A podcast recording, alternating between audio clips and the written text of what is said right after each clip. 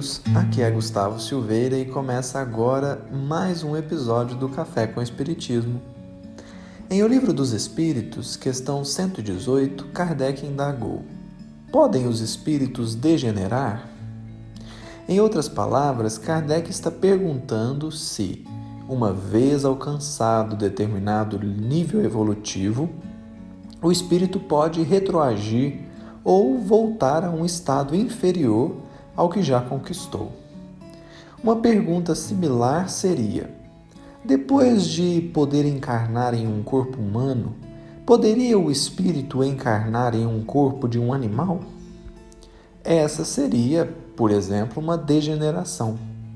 Em caso afirmativo, estaríamos dizendo que, alcançada a posição de espírito com E maiúsculo, o ser poderia voltar a ser princípio inteligente. Então os espíritos respondem: não.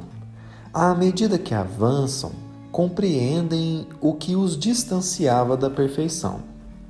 Concluindo uma prova, o espírito fica com a ciência que daí lhe veio e não a esquece. Pode permanecer estacionário, mas não retrograda. Em suma, os conhecimentos adquiridos e o estado espiritual atingido não podem ser perdidos. O que o espírito verdadeiramente aprendeu e interiorizou não perde mais.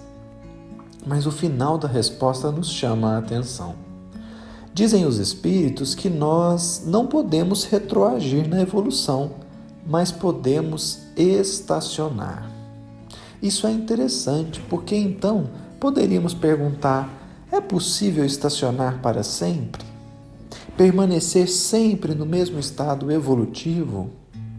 Essa é uma dúvida que a questão 116 pode nos ajudar a resolver. Kardec indagou: haverá espíritos que se conservam eternamente nas ordens inferiores? E os espíritos responderam: não. Todos se tornarão perfeitos mudam de ordem, mas demoradamente. Porquanto, como já da outra vez dissemos, um pai justo e misericordioso não pode banir seus filhos para sempre. Pretenderias que Deus, tão grande, tão bom, tão justo, fosse pior do que vós mesmos? Portanto, o espírito pode estacionar por algum tempo mais ou menos longo, mas até mesmo essa interrupção no seu processo evolutivo não durará para sempre. Mais dia ou menos dia, o espírito irá evoluir. Isso aparentemente entra em choque com a questão do livre-arbítrio. Não poderia sempre o espírito escolher permanecer no mesmo degrau evolutivo? Que é que o impele à evolução? Em primeiro lugar, é justo ponderar que o livre-arbítrio não é absoluto e a liberdade de escolha é diretamente proporcional ao progresso do espírito. Quanto mais puro, mais livre para escolher, de forma que um espírito inferior tem menos liberdade de escolha que um espírito superior. Em segundo lugar, é interessante lembrar o caso de Gregório no livro Libertação. Ao que nos conta André Luiz, Matilde teria identificado que Gregório estava se entediando do mal, o que é perfeitamente compreensível. Ser ruim cansa, fica entediante mesmo. Talvez por isso o espírito volte a evoluir. Ele se cansa do estado atual e busca algo melhor. Mas ainda aqui resta uma dúvida: que há no espírito que o faz cansar do mal e buscar algo melhor? porque é verdadeiramente impossível permanecer no estado de ignorância para sempre.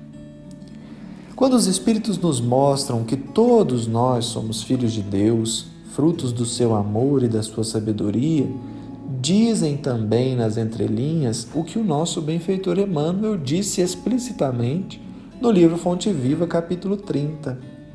Também o Espírito traz consigo o gene da divindade.